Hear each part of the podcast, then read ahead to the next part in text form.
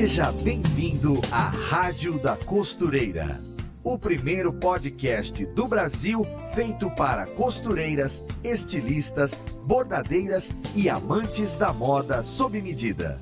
Apresentação em alto astral com a youtuber Fernanda Hertel.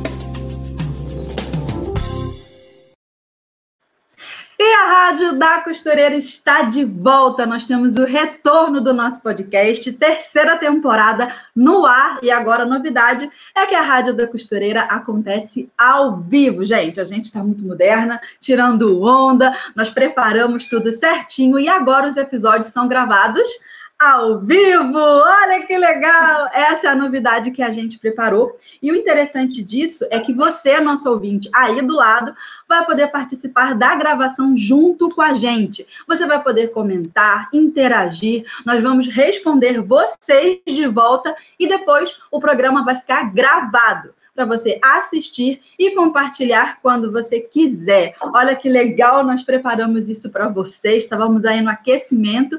A nossa rádio, vocês já sabem, é o ponto de encontro certo para quem ama moda, costura e para quem faz dessa profissão a sua paixão. E no programa de hoje, nós vamos falar de uma coisa que derrete o coração de toda costureira, algo que quando a gente vê, a gente se apaixona, a gente tem que levar para casa, não importa se a gente já tem vários, a gente compra de novo, e é claro que a gente está falando dos tecidos. Eles são lindos, variados, preciosos, mas algumas vezes também são difíceis de entender, de acertar na compra do tecido, no caimento certo, e para conversar com a gente sobre isso, né, sobre esse assunto tão legal, nós temos uma convidada linda e maravilhosa que vocês já viram aí, que é a Camila Nishida. Ela entende tudo de tecidos, ela é psicóloga, diretora de criação da Maximus Tecidos Finos, a maior loja online de tecidos do Brasil, e tem experiência direta com as costureiras que buscam os tecidos nas lojas, que é, tiram dúvidas. Então, ela vai comentar tudo certinho com a gente e vai passar muito conhecimento no programa de hoje. Seja muito bem-vinda à nossa rádio, Camila Nishida. Muito obrigada, gente. Bom dia. Que honra estar aqui. Fer, minha segunda vez no podcast, né? Mas já caí aqui de cara estreando essa temporada nova. Fiquei honrada com o convite. E vamos lá, vamos aproveitar o tempo. É isso aí. Vamos falar de tecidos, falar de coisa boa. Ó, primeira coisa que eu quero esclarecer para vocês é que eu tô com um monte de botãozinho aqui para apertar. E eu vou me embananar um pouco, viu, gente? Nessa primeira rádio da costureira ao vivo. Se alguma coisa der errado aí, vocês aguentam que eu tô, tô voltando. Eu tô resolvendo aqui minhas coisas. Mas falar de tecido é sempre muito legal. Eu já estou aqui de olho na nossa pauta. Escrevi assim, ó, é, mais ou menos as dúvidas mais comuns a respeito dos tecidos. Nem sei se vai dar para falar tudo, mas vamos tentar. Vamos tentar tirar vamos tentar. todas as dúvidas das costuretes nesse episódio, vai ser muito legal. É, e falar de tecidos é muito gostoso sempre. Então, Cami, vamos começar direto? Fazendo logo vamos a lá. pergunta. Qual é a diferença entre tecidos de fibras naturais e tecidos de fibras sintéticas. Quais as vantagens e desvantagens de cada um? Certo. Então, legal essa pergunta, Fer, porque a gente já começa assim da raiz do negócio, né? Porque da onde uhum. que surge o tecido? O tecido, ele não é materializado do nada na nossa roupa. Ele tem ali uma matéria-prima, que é o que a gente chama de fibra. Então, quando a gente pensa em fibra, fibra é algo que é a matéria-prima que é usado para construir o fio. E o fio é usado na tecelagem para isso se tornar um tecido. Então, assim, quando a gente divide os tecidos em fibra natural e fibras sintéticas, a gente pode dizer, na verdade, que é fibra natural e fibra química. Por quê? Hum. Porque a fibra, a, a fibra química ela pode ser sintética ou ela pode ser artificial é, tem uma pequena diferença entre as duas. Qual que é a diferença? Começar pela fibra natural, né? Como o próprio nome já diz, natural é uma coisa que vem da natureza, a gente traz da natureza. Seja Sim. de origem animal, como a seda que vem do bicho da seda, é, a lã que vem do pelo, é, do, do, carneiro, né, da, da cabra, enfim, tem diversos tipos de lã, ou também o couro, né, que também é de origem animal, isso é fibra natural. O que, que é fibra natural também? Fibras que vêm de origem vegetal, como por exemplo, a fibra de algodão, a fibra de linho, pensar. Essas duas, tem mais, mas essas duas aqui de exemplo. Sim. E além disso, a gente tem também é, a seda, já falei, são essas. Tem mais, né, gente? Não são só essas, mas assim, fibra natural é aquilo que vem da natureza. E daí do okay. algodão a gente tem a tricoline, o linho, a sarja, enfim, todos os tecidos que são feitos de algodão. E daí quando a gente Sim. vai para as fibras químicas, a fibra sintética é aquela fibra que não tem nada a ver com a natureza, que ela é produzida pelo homem, que é o caso do poliéster. É, o poliéster ele vem do petróleo. Então, é plástico, né? em outras palavras. Mas sim, é, é, isso que quer dizer sintético. É plástico e assim, tecido de poliéster é o que compõe a maioria dos tecidos do nosso dia a dia, pelo menos, né? Que hoje é a fibra mais comum, sim, usada na indústria têxtil. Mas isso é a fibra sintética, quando ela é produzida pelo homem. E a fibra artificial é quando a matéria-prima vem da natureza e daí ela passa por um processo químico para daí se tornar um tecido. Então, essa hum. é a diferença. Então, eu falei, a fibra sintética é o poliéster. Tem aqui o exemplo, poliéster. E a é fibra indústria pura, vamos assim dizer. Indústria é pura. Indústria isso. pura. Tá. Isso. Já a fibra artificial, um exemplo que todo mundo conhece é a viscose. Porque uhum. a viscose, ela, é, ela vem da celulose, a celulose vem da madeira. A celulose, uhum. inclusive, é a matéria-prima que a gente usa para fazer papel, que é aquele plástico, né? Papel, elástico, tem muita, muita coisa assim, é feito da celulose, inclusive o tecido Sim. viscose. Só que, embora essa celulose venha da madeira, que é uma matéria-prima da natureza, ela precisa passar por um processo químico para essa pasta ser transformada em fios, uhum. em fibras, entendeu? Então, Entendi. isso é uma fibra artificial. Ela, ela veio da natureza, mas ela passou por um processo químico e daí se tornou um tecido. Por isso Entendi. que a gente não pode dizer que a viscose é uma fibra natural. Muita gente às vezes confunde, né? Porque como a gente sempre fala, ah, não, mas a viscose vem da madeira, é, a viscose é um tecido fresquinho, tem aquele toque gostoso, mas ela é uma fibra artificial. É o casamento, né, da natureza com a indústria e deu a viscose. Isso mesmo. E é um tecido mesmo. muito querido, né? A massa que é uma beleza.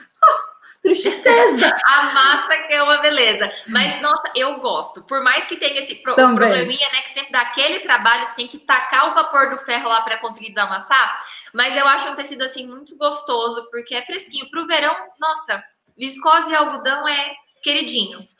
Sim, eu também gosto. Todas as costuretes eu acho que também curtem a viscose. Quando a gente é costureira iniciante e a viscose é muito molinha, dá um certo trabalho para costurar, sabe? Porque ela é muito fina, ela fica dançando na máquina. Às uhum. vezes tem que fazer uma regulagem do calcador e a bordadeira, a costureira que é iniciante não sabe desse macetezinho e acaba a, que é difícil uhum. costurar mas depois que a gente pega o jeito, Sim. a costura da viscose fica legal também. E o resultado é que aquela roupa fresquinha, maleável, quando é para saia godê, né, tem um, um caimento, a, Nossa, o tecido lindo. dança no nosso corpo, é muito bonito. Resumindo, a gente adora, as costureiras são apaixonadas pela viscose. Tá, agora vamos então para a segunda pergunta. Camila, você deu um show, respondeu muito bem. Sabe por quê? Às vezes a gente é, pesquisa na internet qual é a diferença. Fibra natural, fibra sintética, o que, que é o quê? Lê um textão e sai da resposta sem entender nada. Você explicou muito bem, tenho certeza que as nossas costureiras ouvintes aí, iniciantes, aprenderam porque é isso que vai fazer a diferença na hora dela acertar na compra quando ela for escolher o tecido na loja, né? Saber essa diferença e tal. Tá. Agora, vamos lá. Pergunta que não quer calar. Essa é outra. Qual a diferença, qual a santa diferença entre tecido plano e malha? Uhum. Bom, é, eu acho que a diferença assim mais gritante para a gente falar de uma forma que todo mundo consiga entender é que a malha é aquele tecido que estica, que estica um monte para os dois lados, assim, que é super confortável. Ela pode ser mais uhum. fresquinha ou mais quente, mas é sempre muito confortável no corpo porque ela dá muita elasticidade, dá, dá mobilidade, né, para a gente se mexer. Tecido plano já é aquele que ele pode não esticar nada, ou se ele tiver um pouquinho de elastano, ele vai esticar um pouquinho. Só que tá. só dizer isso é uma resposta um pouco superficial demais. né, a gente tem que falar um pouquinho de estrutura de tecido para ficar claro a diferença de tecido plano e de malha. Então, o que, que é a estrutura do tecido? É a forma como, eu, como o tecido é construído. Agora há pouco eu falei que a partir da fibra são produzidos os fios e esses fios vão para a tecelagem e daí surge um tecido. A grosso modo, esse é o processo. Então, na hora de acontecer essa tecelagem, existem muitas formas dela acontecer. E daí a diferença de tecido plano e tecido de malha é que assim, pensem assim comigo, ó.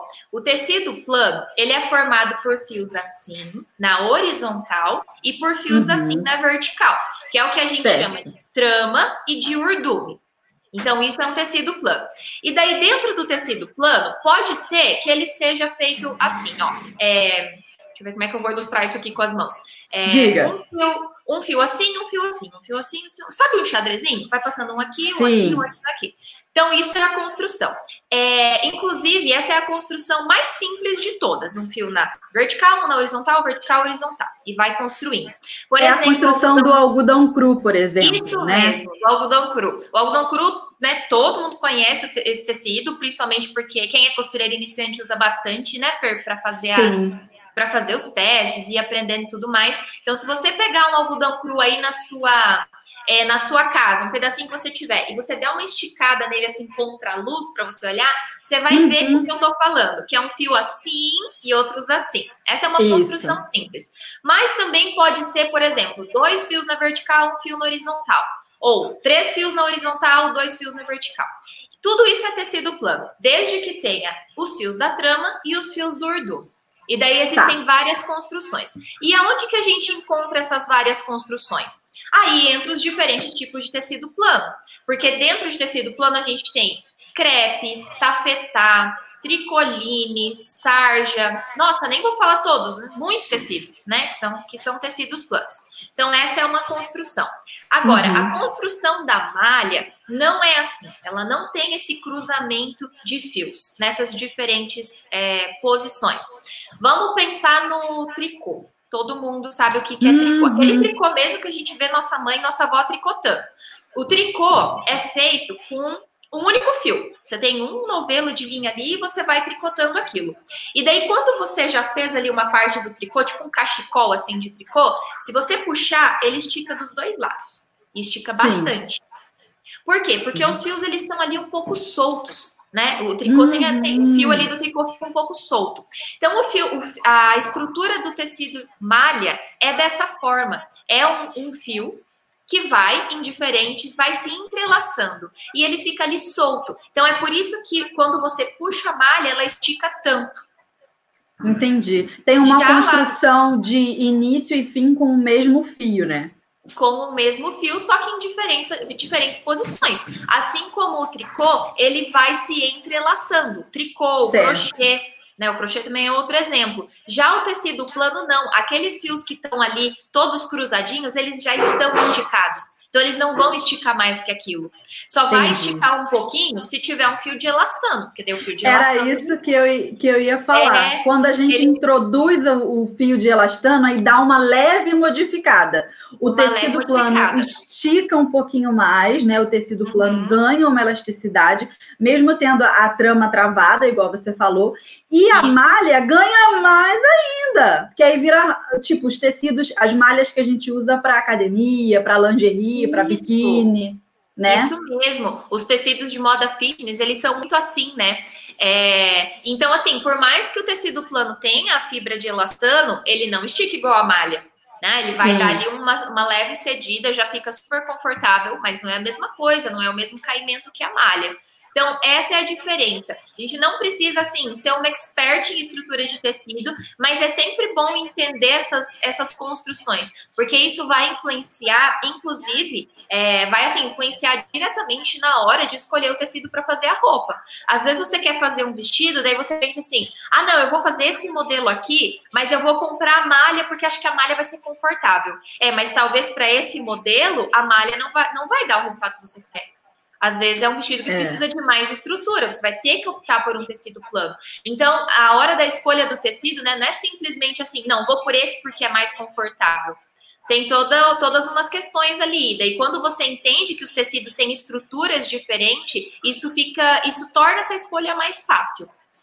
Inclusive, vou falar aqui, vou meter o meu bedelho, o meu pitaco, para as costureiras iniciantes. Eu vejo muita costureira que está começando, quer fazer sua primeira peça, pode ser a roupa mais simples, uma blusinha básica, ela acaba escolhendo a malha, porque ela pensa assim: ah, se eu errar na modelagem, pensa bem, né, ficar um pouco maior ou menor, como o tecido estica, vai dar uma disfarçada. E esse pensamento é legal quando a gente pensa que a gente pode errar na modelagem. Só que tem um problema. Quando a gente vai costurar a malha, às vezes nas dobras da costura, a costura fica desengonçada. E uhum. outra coisa também que se soma a isso é que a maioria das costureiras iniciantes, quando escolhem o seu primeiro modelo de roupa para fazer, escolhem um modelo mais básico, mais simples. Então acaba que é uma blusinha, mas que fica com as bordas das costuras todas enrugadas, as bainhas ficam assim desbeiçadas, um negócio muito estranho. As pessoas escolhem a malha também porque ela é mais barata. Quando a gente está começando, né? Já gastamos dinheiro com máquina, ah, compramos sim. um tanto de aviamento, mas minha filha, aí sobrou pouco dinheiro para tecido, aí compro mais baratinho. Tá tudo certo nesse pensamento. Só que às vezes, quando a gente vai costurar, a malha não dá pra gente. É aquele visual perfeitinho que a gente quer. Mas uhum. existem tecidos planos com um pouco de elasticidade que são perfeitos para quem é iniciante, para aquela sua primeira peça costurada não ficar desbeiçada. E nesse sentido, eu recomendo muito o tricoline com o elastano. Uhum. Não é tão caro. Tá? Existem qualidades e qualidades de tricoline, então a gente sabe que o preço é, varia um pouco aí nesse sentido, mas é possível encontrar um tricoline legal, com uma certa elasticidade, e mesmo sendo tecido plano, é, você vai conseguir costurar ele bonitinho. E a dica para não errar na modelagem é, nesse primeiro passo, não mistura costura com modelagem, já que você é iniciante. Sim, Ou claro. seja, compra um molde pronto. O que, que custa, minha filha? É o primeiro molde da sua vida. Faz um kitzinho, compra assim, ó, blusa, é, calça, saia e um vestido. Pronto, Isso. quatro moldes e faz a costura pelo molde pronto compra o tricoline, como eu falei, não vai na malha e faz a sua primeira peça. Porque aí você faz essas primeiras, essas quatro primeiras peças, né? Vai testando ali sua costura, depois você cai para dentro de evoluir na modelagem. Mas para quem está começando, vai no tricoline no molde pronto. Depois vai evoluindo. Não é verdade? Porque é muito difícil fazer a primeira costura numa malha, malha mesmo, tipo viscolaicra, o pessoal compra muito. Pense no negócio para desbeiçar, minha senhora.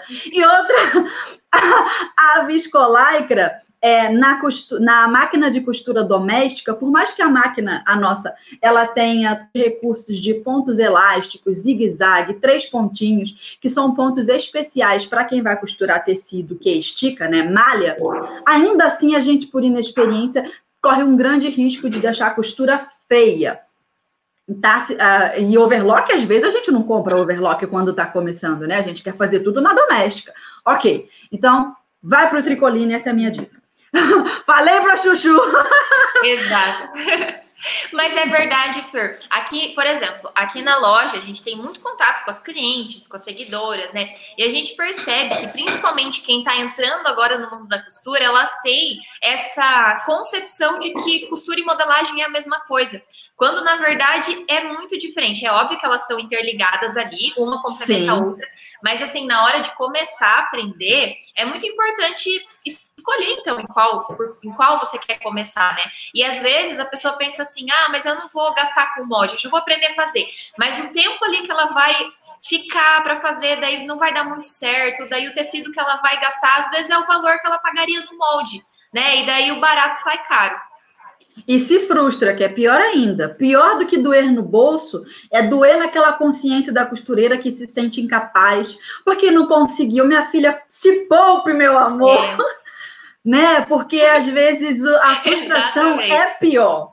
Compra o bendito do molde. E outra coisa, quando a gente recebe um molde pronto, que teve uma base profissional, a gente tem a oportunidade de observar os detalhes do molde. Às vezes, um biquinho que você não sabia que tinha ali, mas é aquele biquinho que faz a virada da bainha caber sem precisar esticar sabe, aquele macetezinho ali, você vai observando as coisas. Ah, então é por Exatamente. isso que tem esse um centímetro para cá, meio centímetro para lá. Então é muito importante observar um molde profissional, olhar mesmo os detalhezinhos. Quer ver uma outra coisa também que faz muita gente aprender e o pessoal ignora?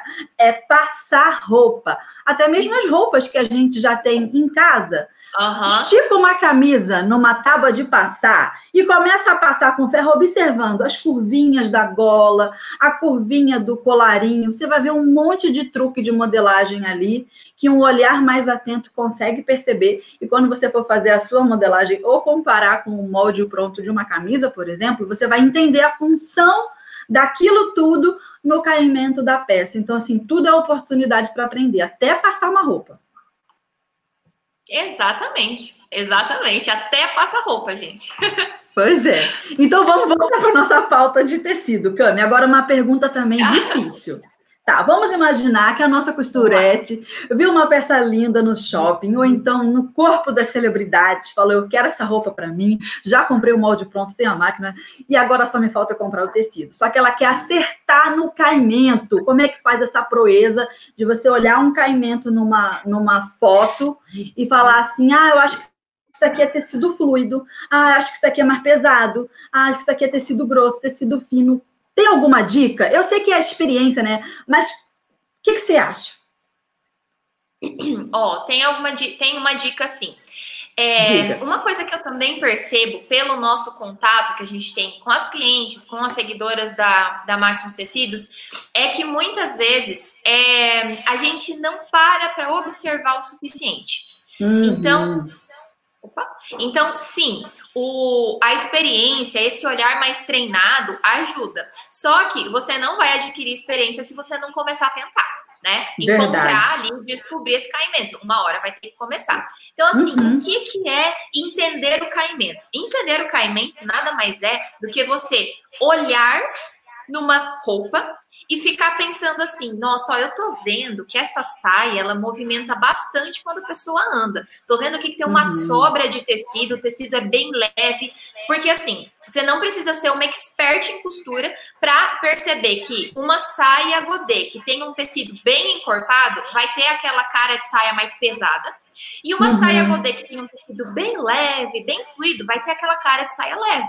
Você não precisa Sim. ver a pessoa andando para perceber que um é mais pesado e outro é mais leve. Na foto a gente consegue ver isso. Você pode dar um zoom, você pode observar a roupa como um todo. Outra coisa, é quando a gente fala de um vestido assim, no corpinho. Você olha para aquele corpinho, se o tecido é mais encorpado, mais grossinho mesmo, você vai ver que aquele corpinho está bem estruturado, que ele está ali tudo no lugar, que as pences estão bem ajeitadinha. Agora, se o tecido é muito leve, por exemplo, uma musseline. A musseline, todo mundo sabe, é aquele tecido prece seda, assim, bem transparente. Não uhum. tem como fazer um, um, corpinho super estruturado ali com um tecido musseline. Né? Você vai Entendi. ter que usar pelo menos um outro, ou um tecido de forro, entretelar, enfim, né? é outro assunto. Mas quando a gente olha Sim. o corpinho, a gente consegue perceber. Tem que olhar com atenção quando o tecido é mais leve e quando ele é mais encorpado. Só de você saber diferenciar se é mais leve ou se é mais pesado, já é meio caminho andado. Porque daí, dentro de tecido leve, você vai ter algumas possibilidades. Ah, é uma musseline. Ah, não, mas não tem transparência. Não tem transparência, então deve ser uma viscose. Eu ia falar da transparência não, agora. É, né? Isso. Que às vezes dá uma mesmo. pista. Ah, dá uma pista, com certeza. Porque assim, uhum. ninguém usa uma saia transparente, né? A não ser que seja uma saída de praia, alguma coisa assim. Se o tecido é Sim. é transparente, sempre vai ter um forro. Só que você consegue perceber ali se tem um forro ou não. É, então, se, se tem o forro com aquele tecido em cima que é transparente, já é um indício de que, olha, esse tecido, então, ele é leve e ele tem um pouco de transparência. Agora, você percebeu que não tem transparência, mas ainda é um tecido leve? Aí já fecha mais as suas possibilidades. Não, então eu tenho que buscar um tecido que seja leve, mas que não tenha transparência. Quais tecidos eu tenho dentro dessa possibilidade? Agora, você percebeu que é um tecido super encorpado, bem, bem grossinho mesmo, e que uhum. ainda tem um brilho acetinado. Se ele é super encorpado e tem um brilho acetinado, ele não vai ser um cetim, porque um cetim é um pouco mais leve. Mas Sim. ele pode ser um crepe acetinado. A gente tem tantos crepes assim de vestido de festa, né? Que tem aquele brilho bonito, aquele acetinado. Aí você vai buscar um crepe que tem essas características. Então, assim, gente, é treinar eu amo olhar. crepe. Ah, eu também. Porque ele eu é só queria deixar né, este adendo. Exatamente, aquele parênteses. Exatamente, por favor, não vamos esquecer Sim. que eu adoro um crepe. Exato. Então, gente, é isso, é treinar o olhar. Não existe assim uma receita de bolo, sabe, uma uhum. dica mágica. É essa questão de treinar mesmo e não ficar assim tentando adivinhar cegas. Busque Sim. olhar, né? Porque às vezes a pessoa fala assim: ah, não, mas por foto eu não consigo sentir o tecido. Tá, mas por foto. Então, se você, para fazer uma roupa, precisa sentir o tecido, você nunca vai poder fazer a roupa de uma celebridade da novela das nove. Porque quais são as chances de você encontrar aquela celebridade da novela das nove usando aquele vestido que você quer e ainda poder pegar no vestido dessa pessoa? Tá, deixa eu passar a mão em você conseguir. rapidinho. Deixa, deixa eu sentir aqui qual que é o tecido do seu vestido. Isso não vai acontecer. Então você tem é. que treinar o seu olhar para a foto. E a mesma coisa, inclusive, é quando as clientes falam assim: ah, mas comprar tecido online é muito difícil, eu preciso pegar no tecido. Sim, gente, com certeza, pegar no tecido é muito mais é muito mais confiável de você comprar, né? Às vezes você vai se sentir insegura mesmo de comprar o tecido sem pegar nele antes. Mas então a gente segue a mesma lógica de olhar a roupa da foto para costurar ela. Então você Sim. nunca vai poder costurar uma roupa que você viu numa foto se você não tiver pegado na roupa dessa foto. Deu uma coisa também, deu, deu para entender, porque é tudo tudo o mesmo cérebro, né? Você bota Exato, o seu cérebro é na, no mesmo lugar. É. Uma coisa legal também que eu percebo no site da Maximus, por exemplo, que é a minha referência de, de tecido online, que vocês preparam as fotos, né? Aí tem a foto, por exemplo, se for um tecido estampado com a estampa bem perto, com a estampa mais longe, para a gente ter um tamanho, ter uma noção da proporção da estampa. E sempre vocês colocam uma foto do tecido meio emboladinho, assim, ó. Só por aquele Sim. emboladinho que vocês fazem na, na foto, aquilo ali já dá para ter uma ideia do caimento. A gente compara a, a a, o de tecido daquele jeito, como se fosse um círculo emboladinho, ficou na foto da loja e compara lá com a foto da, da celebridade, da roupa da celebridade que a gente está querendo copiar. Então, ali já dá para ver também o caimento. Né? então também ver. não é nenhum bicho de sete cabeças. Agora, uma não, dica também assim... bombástica que eu quero dar aqui, que eu vou meter o meu B dele agora na minha dica. Costureira, estrague tecido, minha flor. Se, ah, abra o seu coração, abra o seu coração, vai estragar tecido um pouquinho, você vai aprender. Pensa bem, o dinheiro que você está gastando em tecido estragado é um investimento em aprendizado. É isso que tem, que tem que entender. Não é nada se desperdiça. E no final, se você não conseguir fazer aquela peça que você estava imaginando, porque o, o tecido né, se foi, a modelagem estragou, foi tudo, ah, faz uma necessaire, faz um estojo, vira porta-moeda, alguma coisa você vai conseguir fazer. Fazer coisa. É, e a lição fica, entendeu? E vai começando de pouquinho, não precisa estragar tecido de mil reais, tá? O metro. Começa pelo baratinho. Exatamente, não precisa comprar a renda mais cara da loja para começar, né? Não, pelo amor de Deus. Caroline, que é um pouco mais barato. E outra Sim. coisa, Fer, sabe? Às vezes eu percebo assim, nossa, ó, meus cachorros ali latindo, porque o portão é. Eles estão participando, estão é... participando. eles, eles querem conversar também eu percebo assim que para algumas coisas do nosso dia a dia, a gente não se importa se a gente estragar e tiver que comprar outro. Mas com tecido, a gente tem essa, essa resistência, né? Eu, eu gosto de comparar com um bolo. Eu gosto muito de cozinhar. Então, quase todo mundo uhum. quando eu faço um bolo. Às vezes o bolo dá errado. Você não serve Sim. um bolo que deu errado para visita. Ou você finge que nada aconteceu, finge demência e compra um bolo na panificadora. Ou, infelizmente, você tem que jogar o bolo fora e fazer um bolo novo. Tá, tudo bem, o ingrediente do bolo é mais barato mas é essa analogia, sabe? Não precisa ter medo. Se você nunca fizer um bolo, você nunca vai saber como que o bolo vai dar certo. Um tecido com costura também é assim. Sim, e a gente aprende tanto, minha filha. E outra, você nunca mais você vai esquecer o, o erro que você cometeu naquele na, é, para estragar aquele Nossa, tecido. Não. Nunca mais. Você Essa lição é sua, ninguém te tira. Exatamente. Você vai ficar guardado no coração, uma cicatriz no coração da costureira. E isso ela nunca mais vai esquecer. Esse erro ela nunca mete mais. Então isso é um ganho, né? Então, Exato. isso tudo é muito legal. Agora, Cami, antes da gente ir para o próximo tópico, vamos ao alerta tendência de hoje com a Ana. Vamos lá. Oi, gente! Eu sou Ana Paula Mocelin, jornalista de moda da Maximus Tecidos, e hoje vamos falar de combinação de cores. Você sabia que existem outras possibilidades de combinar cores que vão além de combinar com preto e com branco? Podemos usar e abusar das cores usando o círculo cromático, uma ferramenta que é o melhor amigo de quem gosta de moda. Com ele, é possível fazer várias combinações. Podemos fazer combinações monocromáticas, por exemplo, que é quando usamos uma única cor e suas nuances. Também podemos fazer combinações análogas, que são quando combinamos cores que ficam lado a lado no círculo cromático. Por exemplo, vermelho e rosa. Podemos também fazer o contrário, usar duas cores opostas no círculo cromático e fazer uma combinação que chamamos de complementar. Por exemplo, verde e laranja. Para quem quer usar um pouco mais, é possível fazer uma combinação complementar dividida, escolhendo uma cor do círculo cromático e combinando-a com outras cores vizinhas da sua cor oposta. Por exemplo, verde, azul e vermelho. E para quem quer uma proposta ainda mais criativa, tem a combinação tríade, que é quando combinamos três cores igualmente espaçadas umas das outras no círculo cromático. Por exemplo, vermelho, azul e amarelo. Você pode comprar o seu círculo cromático no site da Maximus Tecidos. Fica a dica. Beijo! Aê!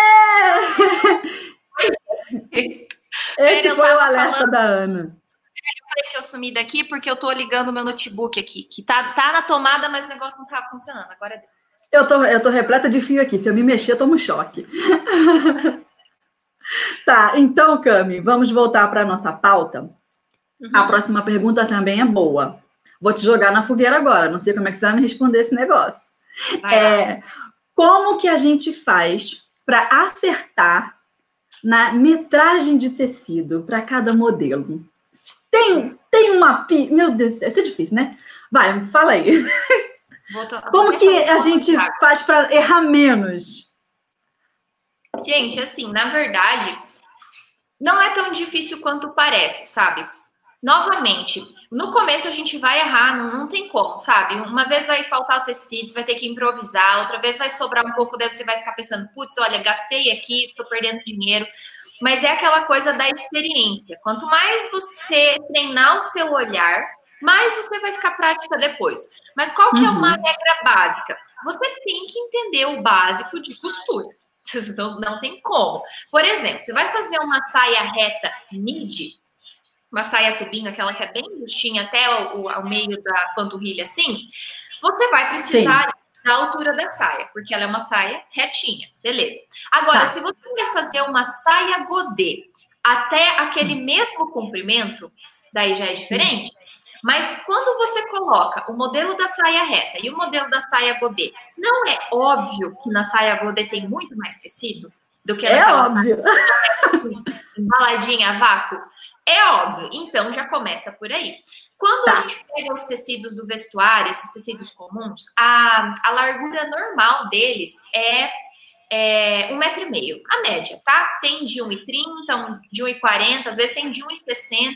Malha é normal que seja largura um pouco maior, tipo 1,60, até 1,70 às vezes tem, assim. Mas a média da largura do tecido é 1,50. Então, assim, eu falei da, da, saia godê, que é um exemplo, né?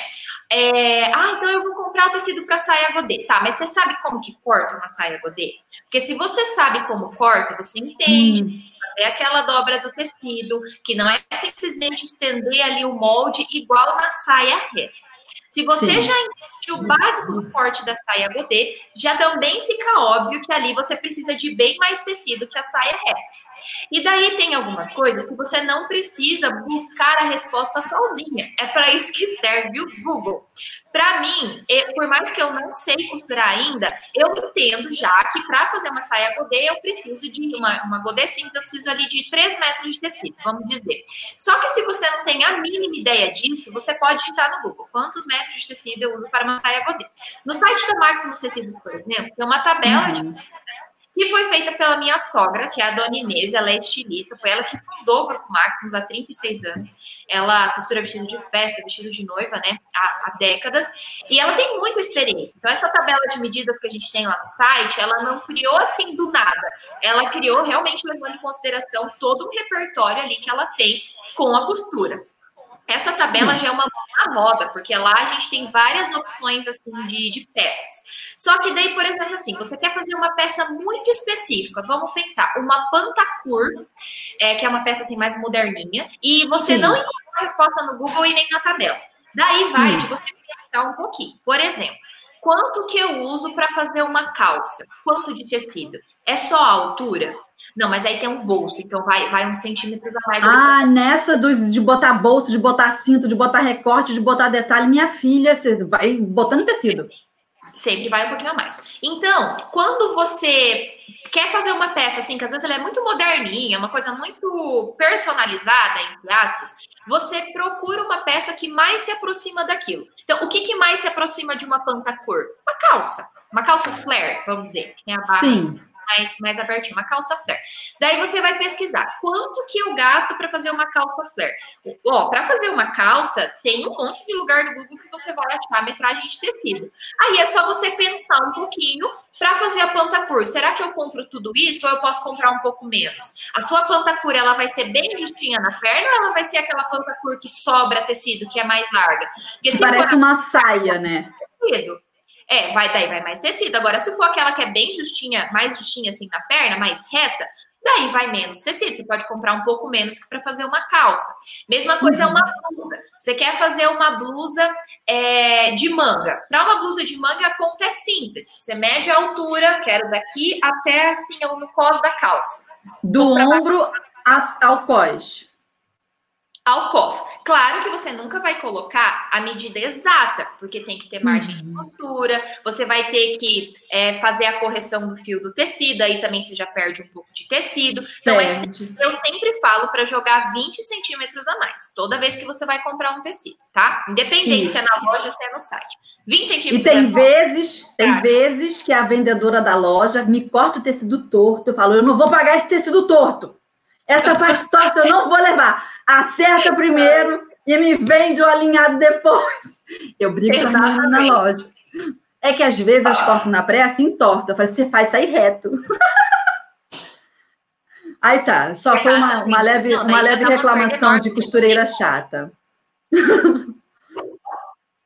Exato.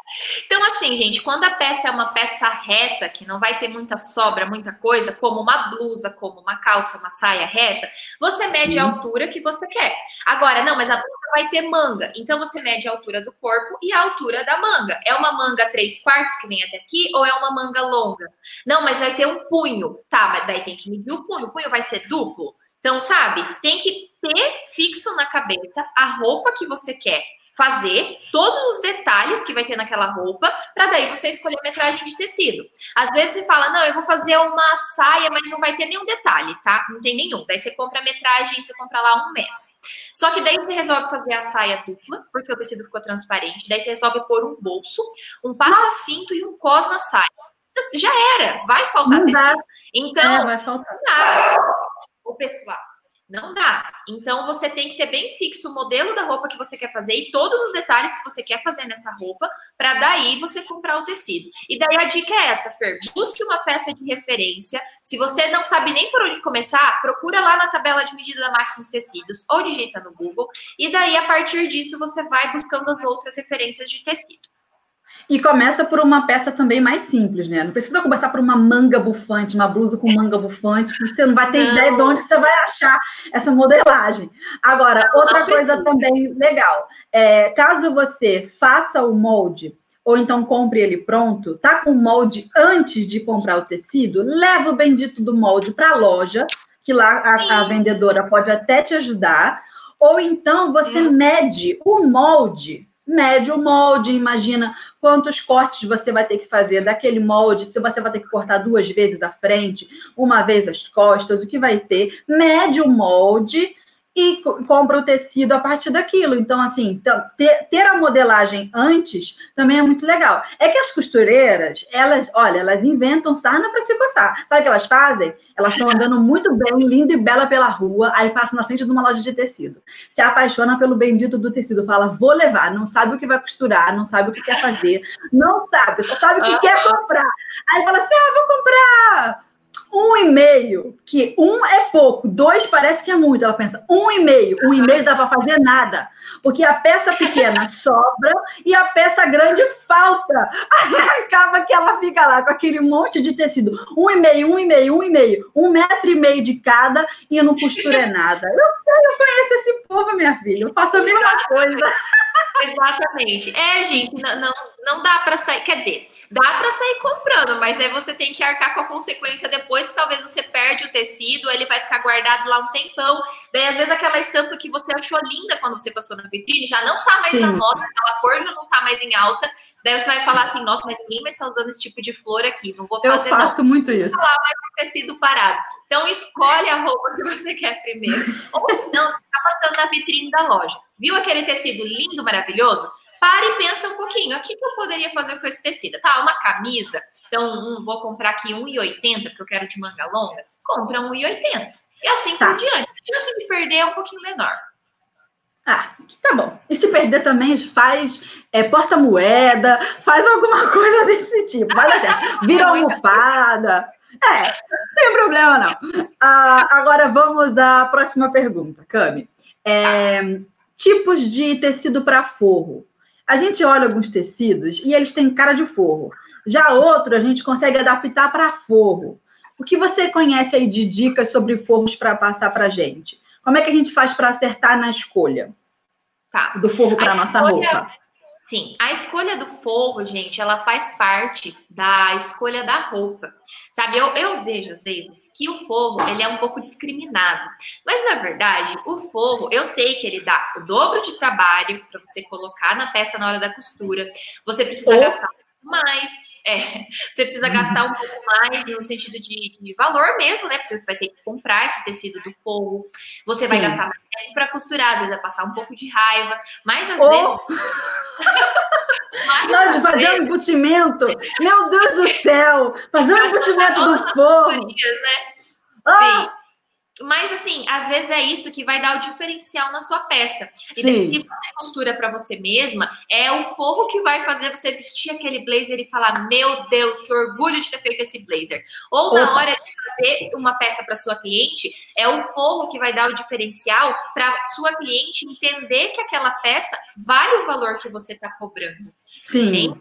Porque a, a, cliente vai virar a peça do avesso e vai falar, gente, mas não tem avesso. O avesso é tão bonito é. quanto a frente. Entende? Então, assim, não vamos discriminar o forro. O forro, ele faz parte da construção da roupa. É claro que tem roupas que não vai forro, né? Mas naquelas que usam, a gente tem que dar o valor que ele merece. Agora, Sim. como escolher o tecido de forro? Primeiro, a gente tem que entender qual vai ser o caimento da peça que a gente quer. Vou, dar, vou continuar aqui no exemplo do blazer. Eu quero tá. um blazer super estruturado, vou colocar ombreira para ficar bem retinho, assim, aquele blazer que você olha e fala, meu Deus, que blazer lindo de alfaiataria. Vai adiantar você colocar um forro de malha todo molengo? Não. Não. Tá? Não, não vai deixar. Se você quer o blazer estruturado, você vai comprar um tecido de alfaiataria bem estruturado e o forro também tem que ser um forro é, que dá estrutura. Então, quando a gente pensa em blazer, normalmente é aquele forro Failete ou Benberg, que é aquele forro bem sequinho, assim, sabe? Geladinho. Seco, é. Essa é a palavra. É, é curioso como a, a, a costureira, ela tem que ser tátil nesse sentido. Você botar a mão no tecido e falar assim, nossa, fresquinho, seco. Ai, meio molhado, é, é, parece coisa de maluco. Mas costureira é. conhece tecido e vai entendendo textura de tecido assim. Tem uns que faz barulho, uns que arranha, e assim a gente vai descobrindo que tecido que é, vai entendendo.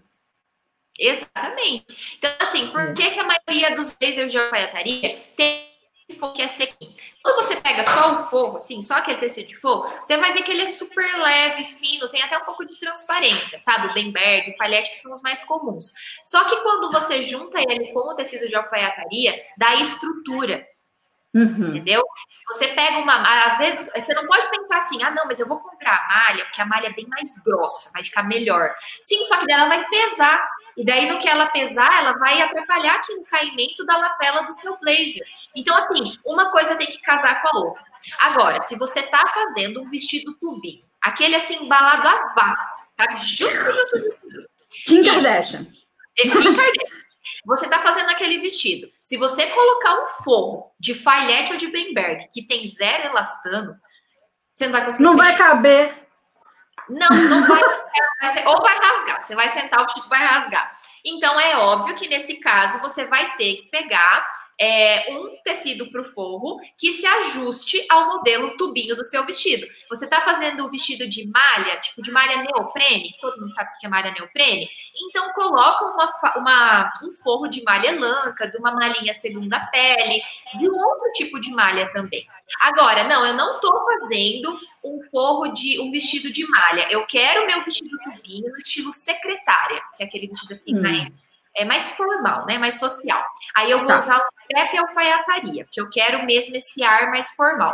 Aí para o forro, se você colocar uma malha, o forro vai esticar mais que o crepe alfaiataria. Porque, ó, lembra lá do começo do podcast, tá? Crepe alfaiataria tem estrutura de tecido plano. Se você tá. coloca forro de malha, um vai trabalhar mais que o outro. Daí vai dar ruim. Vai, vai dar, dar, ruim, ruim é não vai ficar o resultado que você quer, o negócio vai, vai, vai dar ruim, tá? O resultado final não vai dar certo. Agora, se você colocar o forro de um cetim com elastano, por exemplo, daí vai dar certo. Porque o cetim, ele é um tecido plano também. E ele tem um pouquinho de elastano. Ele vai combinar com esse crepe alfaiataria que também tem elastano. Então, tudo tem que ter um equilíbrio tá? Vocês vai fazer um vestido de malha, usa um forro de malha. Vai fazer um vestido de crepe, usa um forro que tenha um pouquinho de elastano, que nem aquele crepe. Vai fazer um vestido de linho, o linho não tem elastano, é um linho puro, coloca de forro uma cambraia. Linho uma puro, cambraia. que rica! Nossa, que costureira rica! Eu acho que a costureira, se ela já está no nível de comprar um linho puro, ela já sabe que for, que ela tem que comprar, que essa costureira tá top já. Tá exatamente. Daí dá para usar um forro de cambraia, porque o linho puro ele não cede, ele é aquele tecido estático. Daí uma Sim. cambraia de algodão também não cede. E ela é fininha, ele não vai te atrapalhar, ela é gostosa em contato com o corpo, não vai pinicar. Então tudo tem que ter esse equilíbrio. E daí assim, Fer, eu vou fazer aqui um, um, um pequeno merchan, tá? No site da Faz gente.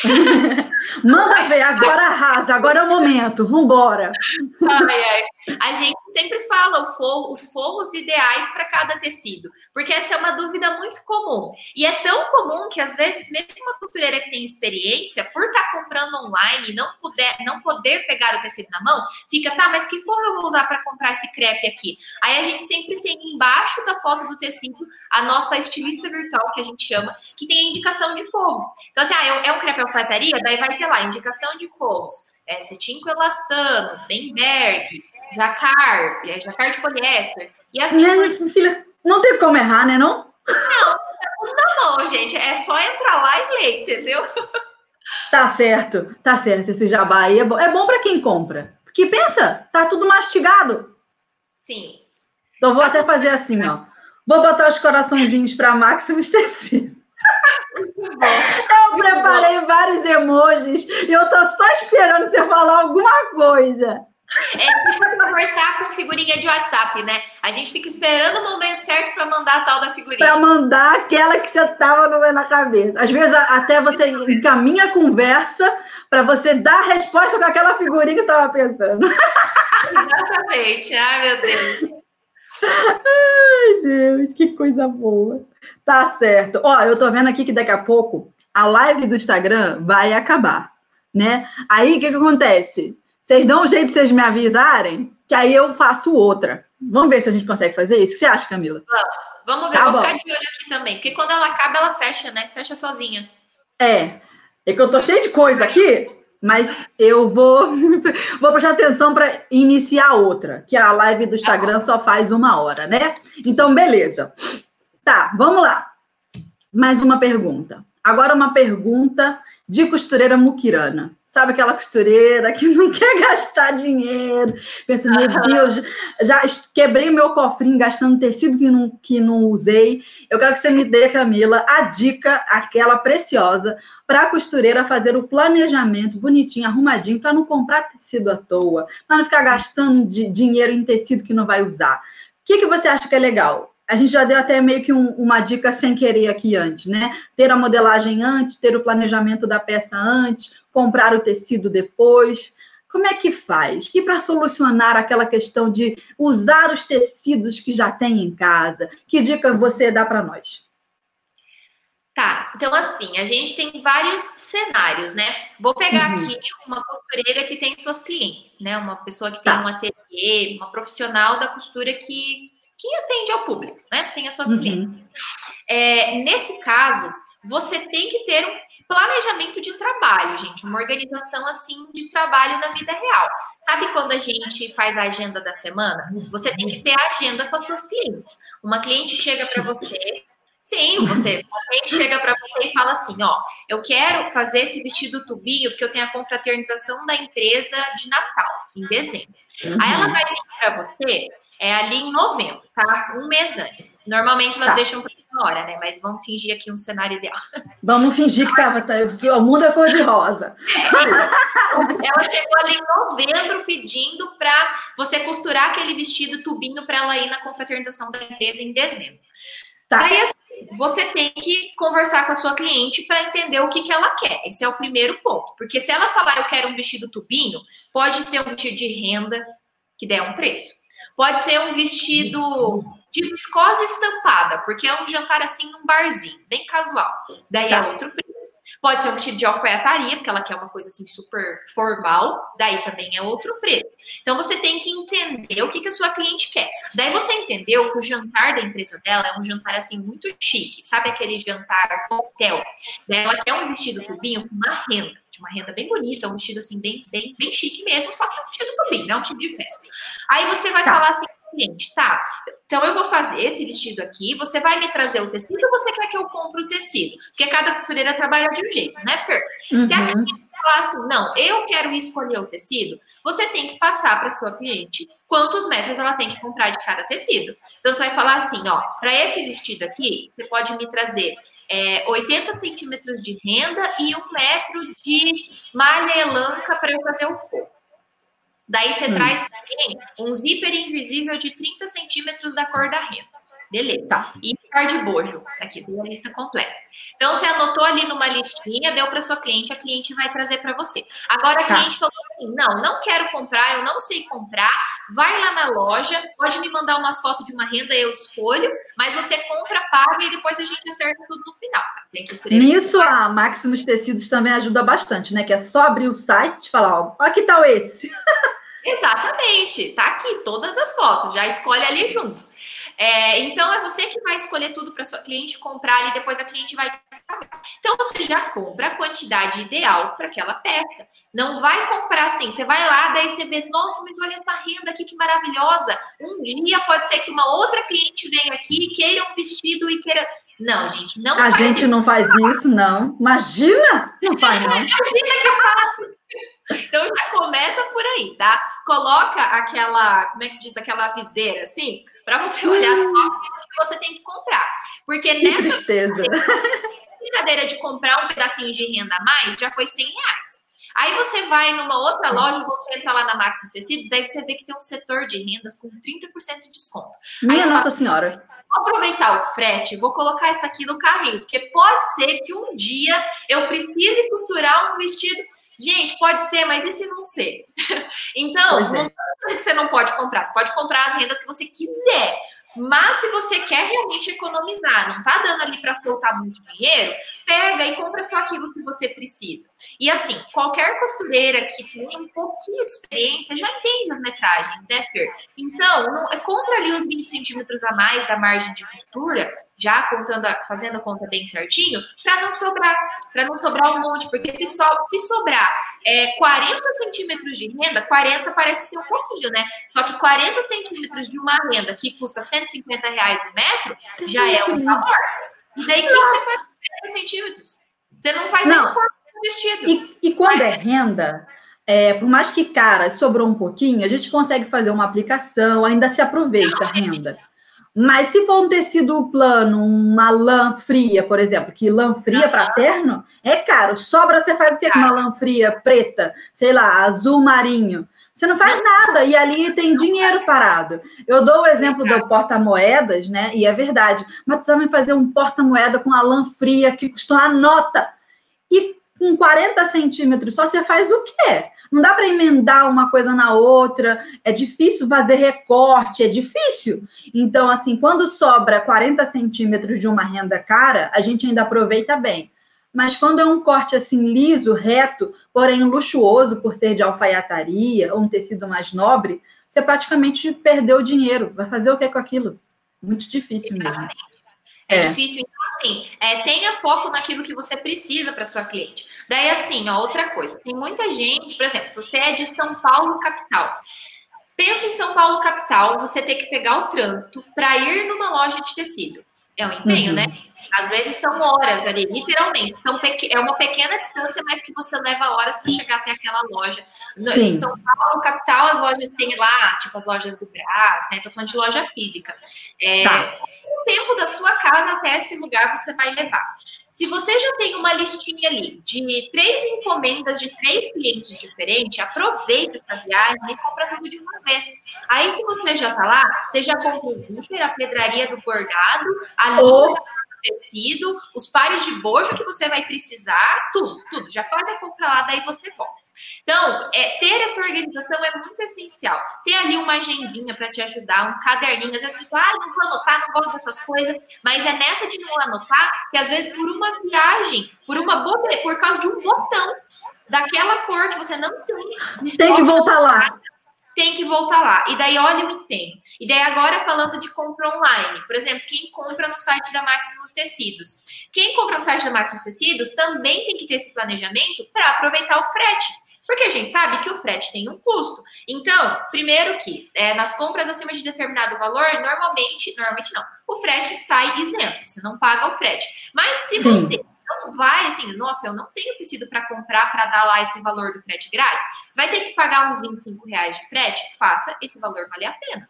Já compra tudo que você tem que comprar no site. E se, por exemplo, você precisar pagar o frete de 25 reais, a gente tem que é, acabar com esse pensamento de que o frete é caro. Como eu falei, eu dei o exemplo de São Paulo capital, né? Que é uma metrópole. O tempo de Sim. você ir na loja física para pegar o tecido, pegar trânsito, voltar, o perigo que você corre nas ruas, que a gente sabe que São Paulo é um pouco perigoso, até chegar na sua casa e comprar as coisas, é o valor, na verdade, às vezes um valor muito mais alto do que você pagar, que você vai pagar ali do que os 25 reais de frete. Agora, não, mas eu não moro em São Paulo, eu moro aqui no interior. Tá, mas na loja aí da sua cidade do interior, você não, também não tem que se deslocar? Daí você tem que ir até a loja, tem que escolher?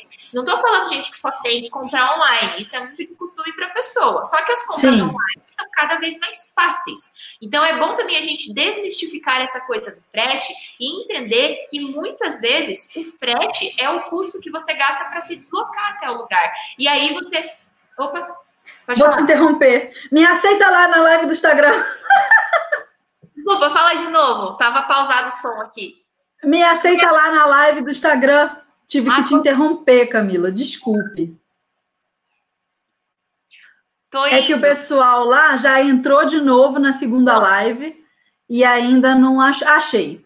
Ó, te convidei aí. Eu acho que eu fiz. Eu pedi aqui. Acho ah, é? Então, adicionei. Vamos ver se nós volta. Pronto. Voltemos? Oi, gente, voltei. Voltemos. Tá, então, Cami, ó, para quem tá ouvindo a gente aí, ó, o episódio no podcast, não tá entendendo nada, é que durante esta gravação que você está ouvindo agora, né, aí no seu aplicativo de podcast, a gente também está fazendo uma live. Aí a live do Instagram acabou, a gente teve que renovar a live, foi por isso que eu interrompi Dona Camila Nistida, entendedora de tecidos, que estava falando do quanto frete é, vale a pena. Então volta aí, Cami, desculpa, interrompi seu raciocínio. Ah, na verdade, eu acabei já finalizando. É isso, gente. Desmistificar tá. que pagar o frete para comprar no site é caro sabe? É o custo do seu deslocamento. E outra, não é o, a gente não tem que pensar, não, é o custo da gasolina, do carro. Não. Ou o custo da passagem do ônibus. Não é isso. É o custo do seu tempo. Quanto vale o seu tempo? Entendeu? É. Porque quando você sai para ir no lugar, você vai gastar ali uma hora para ir comprar um tecido e voltar para sua casa. O quanto você agiliza uma costura em uma hora? É um Verdade, tempo, né? muito, sim. Exato. Uma modelagem, então. então. Eu, eu acabei entrando nesse assunto do frete, porque a gente estava falando da questão de economizar na hora de comprar os tecidos, né? Então, isso também é uma coisa que tem que pôr na ponta do lápis. Verdade. Outra coisa também, se você não vai à rua, você não gasta dinheiro com lanche. Se você não gasta dinheiro com lanche, você economiza até calorias. Olha aí, mais uma vantagem. Já faz dieta, faz tudo. E outra, quando você sai para ir no centro, pelo menos eu sou assim nossa, é incrível como surgem, brotam coisas para fazer. Uhum. Eu ia lá só comprar um zíper, mas aí eu lembrei que eu tenho que passar em outra loja, que eu tenho que comprar aquilo, eu tenho que dar uma passadinha no mercado, comprar uma doce de ovo que acabou, sabe? E daí faz. Daí você perdeu uma tarde do seu dia e não uma hora. Verdade, isso acontece demais. Meu Deus do céu. Então, resolva tudo com frete, porque vai valer a pena. E você dilui o frete ali e a sua cliente paga. Pronto. Muitas Exato. vezes dá para fazer isso. Quando a compra é exclusiva para ela, quem paga o frete é a cliente. Exatamente, não tem por que você pagar. É, beleza. Agora então, Cami, antes da gente ir para o nosso próximo tópico, vamos ao áudio que a nossa ouvinte enviou para a gente lá no WhatsApp exclusivo da Rádio da Costureira. Vamos conferir. Vamos Oi, gente. É, meu nome é Ozinete. Eu acabei de ouvir o podcast da Rádio da Costureira. Amei. As dicas que a Marlene Mukai nos passou foi maravilhosa. Ela é uma pessoa maravilhosa, explica muito bem. E uma pessoa sensata, que é principalmente nesse mundo é bom, né? Uma pessoa sensata. E eu amei as dicas que ela deu. Apaixonada pelo mundo da costura já estou fazendo o curso da Neia Santana, que eu estou amando. E tudo que envolve esse mundo de costura, eu sempre gostei, mas eu cheguei a trabalhar em confecções, né? Durante uns cinco anos, em média total, né? Mas nunca tinha me interessado pelo lado da costura mesmo. Mas sempre quis ter uma máquina e ano de 2018 eu comprei uma máquina. Através do, do cursinho aí que eu tô fazendo, eu comecei a desenvolver a minha costura e apaixonada pelo mundo da costura, porque é, envolve e abrange tantas coisas que eu não tinha conhecimento. E as dicas são maravilhosas. Essas dicas da Marlene Mukai hoje completou totalmente meu conhecimento. Apaixonada e não tem outra palavra para isso e amando todas as dicas que o pessoal me dá. Eu vou pegando as dicas, vou anotando e vou participando e vou trabalhando isso em mim para desenvolver, né, esse mundo que pretendo trabalhar no ramo da costura. Eu começo a fazer modificações dentro da minha casa, em questões das minhas roupas. Algumas roupas que eu tinha que eu tinha parada ali guardadas sem uso, eu fiz um vestido, fiz uma saia, fiz uma blusinha. Então vou desenvolvendo esse lado e pretendo futuramente realmente ter uma renda com a base nesse ramo da costura. E eu tô apaixonada e um beijo Marlene e o pessoal da rádio da costureira.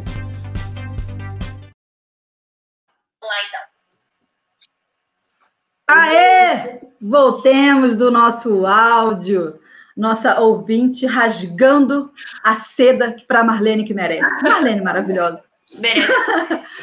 é, então, Cami, vamos à, à, nossa próxima pergunta. Acho que eu vou te botar numa fogueira de novo. Vamos pergunta lá. difícil. Fogueira atrás de fogueira. Tá. Qual a importância de comprar tecidos de qualidade? Mesmo que muitas vezes esses tecidos sejam mais caros, né? Como é que a gente lida com essa questão de costurar é, uma roupa num tecido ruim? E se o tecido é ruim, por que, que eu já não compro na loja? Que o da loja já tá ruim, gente. Então, como é que a gente faz com essa questão de da roupa ficar feia só porque o tecido não era bom, mas ao mesmo tempo a gente sabe que na realidade do Brasil a gente, né, vai comprar aqueles tecidos mais caros do mundo, que as costuretes nem tudo são milionárias, né? Algumas até que são, mas outras não são. Aí, é, como é que a gente faz para comprar um tecido de qualidade e se é vantagem mesmo? Afinal de contas, esse negócio de fazer uma roupa ou então até mesmo comprar. Vestiu a blusinha uma, duas vezes, já está toda esgarçada, gente. Não é legal. E se isso ao comprar uma roupa pronta já não é bacana, imagine quando você costurou uma peça do zero, teve todo o trabalho de criar a modelagem, de fazer a costura. Se você não investe num tecido legal, Imagina, acabou o seu trabalho todo foi jogado no lixo. É, então, qual é a importância de comprar tecidos de qualidade, por mais que às vezes sejam mais caros? Gente, assim, é, primeiro é, a gente tem que entender que o tecido não tem preço, tecido tem valor. Então, hum. aquele número ali, 49, 59 ou 79 que seja, é o que vale aquele tecido, entende?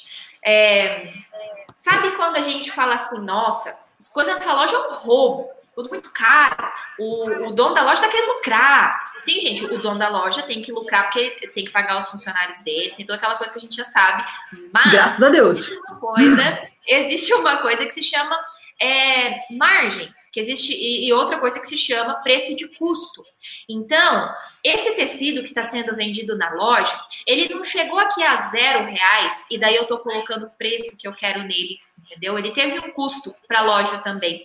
E daí cada loja coloca a sua margem. Então, essa margem, que é o valor que ela vai vender o tecido lá para o seu cliente final, consumidor final, é, é ali que está embutido coisas que vão pagar as despesas da loja. Então, enfim, não vou dar uma aula de negócio aqui, até porque essa não é a minha área, mas só para a gente desmistificar um pouco de que muita gente às vezes fala isso, sabe? Ah, não, eles colocam os preços, o preço que ele quer. Não é bem assim, gente. Esse e muitas vezes nessa margem de lucro também está incluído um monte de benefício que é o cliente que vai receber. Se ele chega na loja e tem um cafezinho, se ele chega na loja e tem um atendimento, se ele volta para casa com um brinde, se a loja fornece amostras de tecido, tudo aquilo também está embutido nessa margem. Muito do que está ali, que a gente paga no preço final do produto, do tecido, uhum. também retorna para a gente, né? Tem que abrir a cabecinha desses clientes. Exato, tem que, tem que ter sempre a mente muito aberta, assim. Então, primeiro é isso, vamos parar de ficar falando que o patrão, o dono da loja coloca o preço que ele quer no tecido. Não é bem assim a história. Então, esse tecido, ele teve um... esse tecido, ele teve ali um custo. Beleza. Aí você vai, você quer fazer uma, um vestido de viscose para usar no final de ano, porque tô usando aqui tanto exemplo de final de ano, né? Acho que eu tô com vontade que chegue lá. Tá, o Natal tem que chegar logo para você, meu Deus. eu também adoro Natal, é o meu mês favorito do ano é que final de ano é uma época assim que a gente sempre quer ter uma roupinha nova. Pelo menos eu sou assim. Tipo, eu sempre, não, eu fazer esse vestidinho aqui porque eu quero usar no, no, no jantar de Natal, na ceia de Natal. Vermelho. Todo é, ano vermelho. Ou verde bonito. Então você vai fazer um vestidinho de viscose ali para usar no final do ano. Só que você tá. não quer usar esse vestido de viscose na ceia de Natal e depois jogar fora você quer usar esse vestido de viscose e é, usar depois ao longo de todo o verão e ainda guardar no seu guarda-roupa para usar no outro verão e se não no verão, enfim, usar quantas vezes você quiser esse vestido, tá? E tá. o exemplo de viscose é muito bom porque existem tantos valores de viscose. Existe viscose de R$ 9,90 e existe viscose de R$ 49,90. E daí, por que que tem essa diferença de valor? É porque o dono da loja quis colocar uma de 9,90 e outra de 49 não. É porque a de R$ 9,90 ela custou uma coisa para a loja. E a de R$ 49,90 custou outra coisa. Daí, quando você tá. pega uma viscose de R$ 9,90 e daí você começa a fazer os seus cálculos, pensa assim: quanto será que essa viscose custou para essa loja? Digamos assim que ela custou R$ reais. Tá? tá? Ainda estou fazendo um cálculo assim que não é muito, não é bem assim, mas vamos dizer que ela custou R$ reais para o dono da loja, para daí ele vender a R$ 9,90. Ela custou cinco reais. Você sabe de onde veio essa viscose? O maior polo de, de tecidos é a Índia. Ah, desculpa, é a China. Tá. países asiáticos, enfim. Então, a maioria dos tecidos, desses tecidos comuns, tá? De fibra, é, fibra química, assim, vem da China. Para esse tecido de cinco reais chegar da China, a chegar no Brasil, passar por todo o processo de importação, daí passou por um fornecedor, por um representante que veio até a sua loja, que te vendeu ele a cinco reais. E lá na China, como que esse tecido foi produzido? Porque alguém teve que trabalhar para esse tecido ser construído. Então, Sim. vocês conseguem entender que a conta não fecha? Para esse Não. tecido custar R$ 9,90, ele tem toda uma história. Quais são os tipos de fio que foram usados nessa viscose? Será que foi um fio de qualidade, um fio limpo, um fio que você vai jogar o vestido na máquina e ele vai durar? Ou que você vai passar ele e ele vai durar? Então, assim, é um cálculo básico. Por isso que eu falei que os tecidos eles não têm preço, eles têm valor. Agora, quando você pega aquela viscose de R$ 49,90, que você vê na foto, ou que você pega ali na loja física na hora de comprar, você vê que ela é aquela viscose encorpada. Realmente ela tem corpo sabe? Você vê que é outra coisa. Daí faz sentido aquela, aquela viscose ter custado R$ 49,90, porque para o dono da loja ela não custou R$ reais. Isso vocês podem ter certeza. A não ser que seja uma loja muito duvidosa aí, uma pessoa, sei lá, viagem de má fé ou algo assim, ela não custou R$ reais. Entenderam essa diferença? Então começa por aí, entender que o tecido tem o valor e esse valor é o que vale.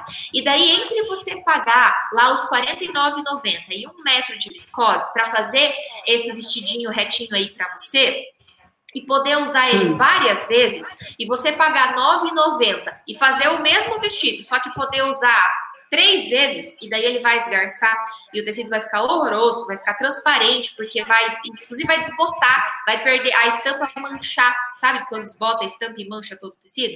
Então vai manchar tudo, você vai perder o vestido, não vai mais conseguir usar, do que que adiantou? Então, é o que você falou também, Fer, ter a mentalidade aberta para entender que muitas vezes, para não dizer todas, o barato sai caro. Esse é, é o é. ditado popular que, que a gente tem que levar em consideração. O barato sai caro.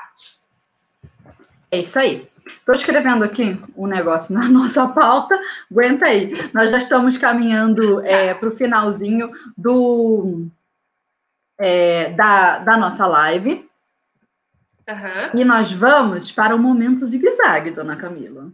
Aquele momento de bate. esquecido que tinha e isso. Volta. Pensa rápido, a primeira coisa que lhe surgir na cabeça você fala, manda ver, hein? Tá, tá, tá. bom. Tá, eu preparei três perguntinhas para o momento zigue-zague. Ainda temos que é, responder os comentários das nossas ouvintes que estão acompanhando a gente junto na live, mas agora vamos ao momento zigue-zague aqui na nossa live, tá? É, no nosso podcast. Primeiro, Primeira perguntita. Um tecido que nem de graça. Pensa. Olha, ela tá pensando. Um tecido que nem de graça. Nem de graça. Gente, é, é sempre tão difícil, meu Deus. Vamos lá. é, essa é a parte que eu mais adoro no episódio. Sim, porque você põe as pessoas no fogo, daí você fica rindo, né? É claro, e a gente fica aqui queimando. Exatamente. É... Tecido que nem de graça. Não quero. Esse aí não. Uh -uh. Uhum. Eu tenho um. Eu uso esse tecido. Não é porque eu falo que não é nem de graça que eu não uso. Eu uso. Mas não gosto dele, não. Uhum. Gente, um tecido que nem de graça é. Ah, eu tenho dois. Não, você já tem dois porque você pensou na pergunta antes. Eu tô aqui sofrendo. Nada disso, nada disso. É...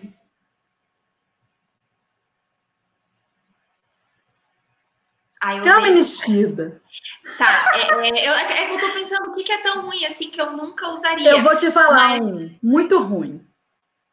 Aquele ah, eu já Ox pensei. Oxford de plástico. Esse é o meu. Nossa! Tá bom. O eu ia falar é Oxford, esquenta. então você vai falar agora que eu vou falar, ia falar isso porque você falou. Então você ah. acabou com o meu barato. Tava aqui na minha boca. Eu ia falar Oxfordine, mas o Oxfordine até que é usável, dependendo do que você for fazer. Eu não gosto, mas ah, né, agora o Oxford é muito difícil. Ele é ruim é... de costurar, ele é ruim de passar, ele é ruim de modelar, ele é ruim de vestir, ele é todo ruim. Meu Deus do céu.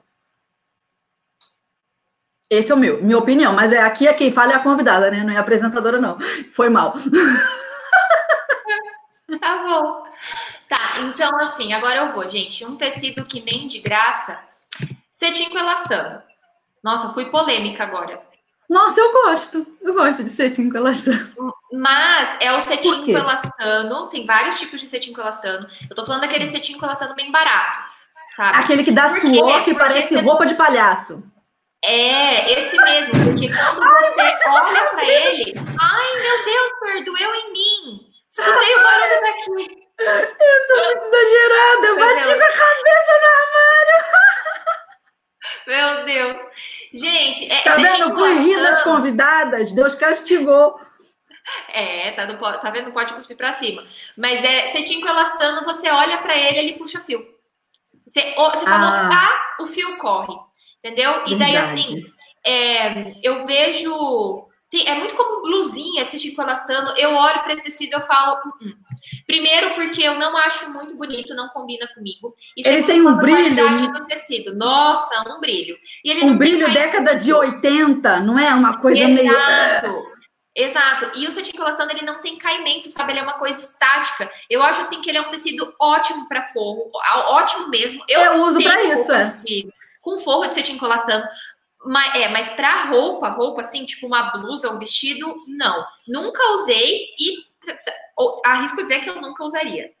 Eu gosto para forro e não pode ser aquele assim muito com cara de baratão, não tem que ser um mais ou menos. Na Maximus, inclusive, Sim, tem um cetim elastano um que eu macio. gosto muito, toque de pêssego, um negócio assim, alguma coisa do pêssego. Ai, não, não, tinha um pêssego. Eu não estou inventando a fruta. Não, tinha um, não, tinha um que era é, tecido toque de pêssego. Pele de pêssego, não toque de pêssego. Pele de pêssego. pêssego. É, um treco assim com pêssego.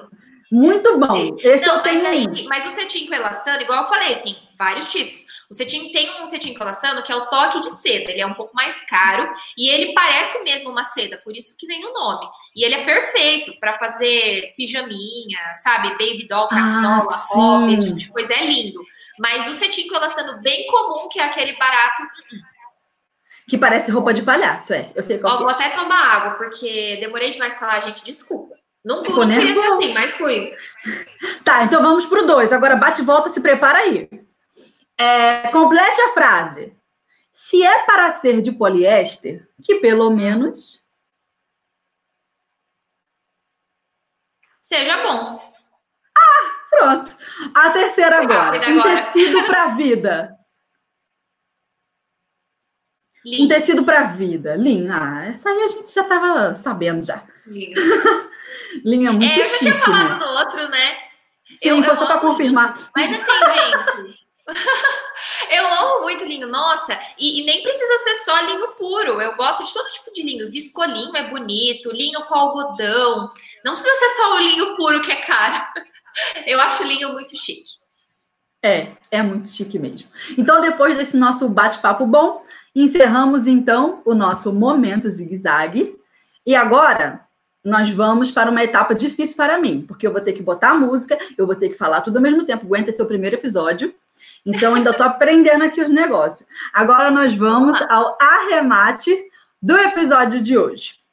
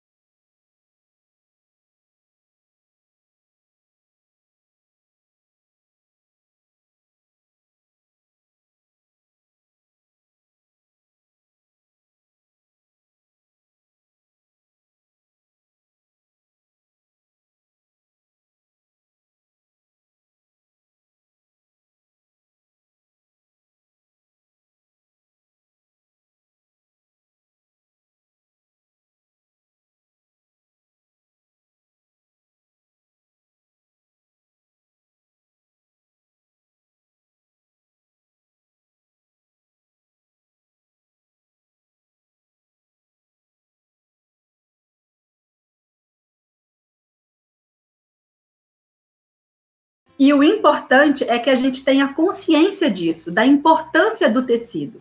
E depois disso, claro, buscar o máximo de conhecimento possível sobre tecidos, sobre que livros a gente pode ler, cursos que a gente pode fazer e, claro, experiências sobre tecidos para aprender e compartilhar.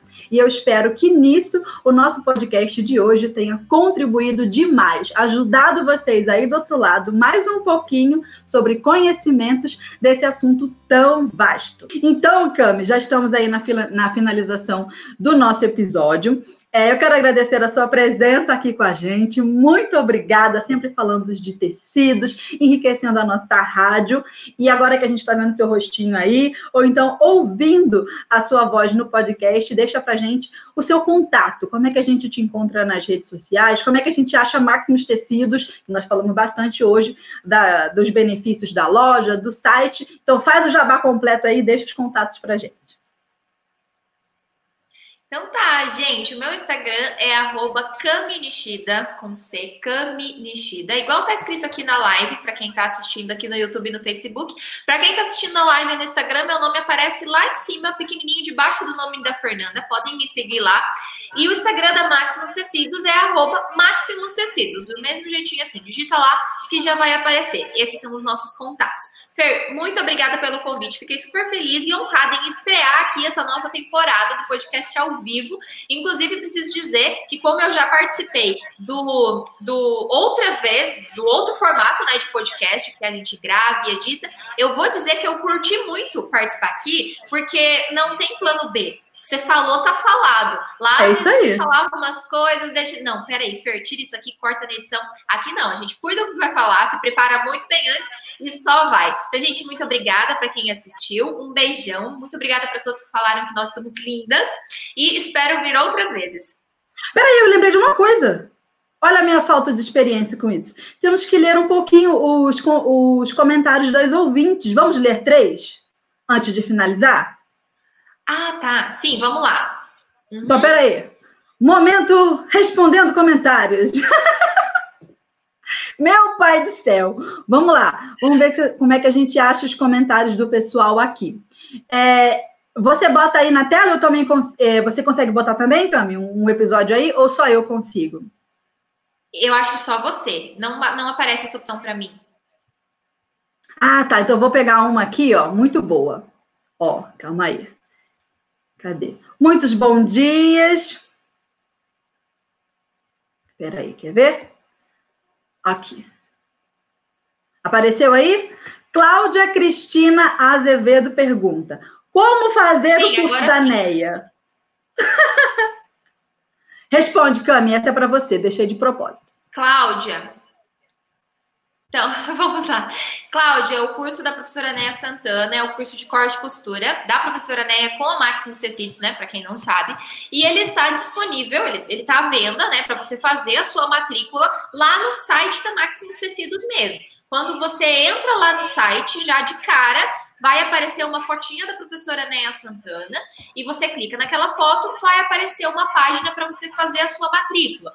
Uma outra opção é você digitar no Google curso de é, curso costura de sucesso professora Néa Santana. Também já vai aparecer o link, você vai cair direto lá na página da, é, da professora Néia. E daí, assim, é, tem essas duas possibilidades, mas você também pode procurar lá no Instagram da Máximos Tecidos ou no Instagram da professora Neia. Os links estão bem fáceis. De todo Google vai aparecer. Beleza. Temos mais uma. Essa daqui é só para agradecer. É, Leni Gonzaga fala, grata por compartilhar os seus conhecimentos. Ah, imagina, Leli. Obrigada é uma alegria, a você, viu? Leni, por acompanhar a gente. Demais. Deixa eu pegar mais uma. Gente, só tem elogios aqui. Também ah, olha aqui, agora achei uma pergunta engraçada. Lúcia da Silva Reinaldo perguntou: o que, que, é isso, Mukirana? Mukirana é mão fechada, minha filha, mão de vaca. Isso mesmo, mão de vaca. Gente, eu esse, um essa palavra nisso. é bem comum aqui. Não sabia que não era em todo o Brasil. É, eu uso bastante Mukirana. Dizem que é do meu signo de Capricórnio. Ai, meu Deus. Meu Deus. Olha, eu sou, eu sou um tanto quanto muquirana. Só quando é para comprar presente para quem eu amo, que eu sou mão aberta. Quando o presente é para mim, eu fico, ai, vou gastar dinheiro com isso. Eu não preciso disso. E a gente precisa de quê, né? Não precisa de nada. Ai, meu Deus então, do céu. Então tá certo, Cami. Respondemos é, três comentários. O pessoal da live deve estar se perguntando né, no Instagram. Que comentário, gente? É o comentário que apareceu aqui no, nos, nas outras lives, no chat. Então, vamos à despedida do nosso episódio de hoje. Eu quero agradecer a presença de cada ouvinte aqui com a gente nessa empreitada da Rádio da Costureira ao vivo, terceira temporada. A nossa intenção é manter os episódios uma vez por semana. Ainda estamos ajustando o dia certo, o horário certo, mas quando a gente calibrar, vai ser certinho a Rádio da Costureira com continuidade. Vamos conseguir acertar a mão aí para fazer essa live e o episódio acontecer, viu? Agradeço demais a todas as ouvintes que seguraram a expectativa, Olha, durante esse período em que a gente estava, né, do, do, final da segunda temporada para cá, recebi várias mensagens perguntando onde é que tá a rádio, qual é o próximo episódio, já assisti todos, pelo amor de Deus, já repeti, não aguento mais, quero novos. E nós chegamos aqui e é uma felicidade estar com vocês. Aguenta aí que eu vou tirar respondendo os comentários e agora a gente finaliza a nossa live, a, o nosso podcast. Um beijo, muito obrigado pela participação de todos vocês. E até o próximo. Um beijo, gente. Muito obrigada. Tchau.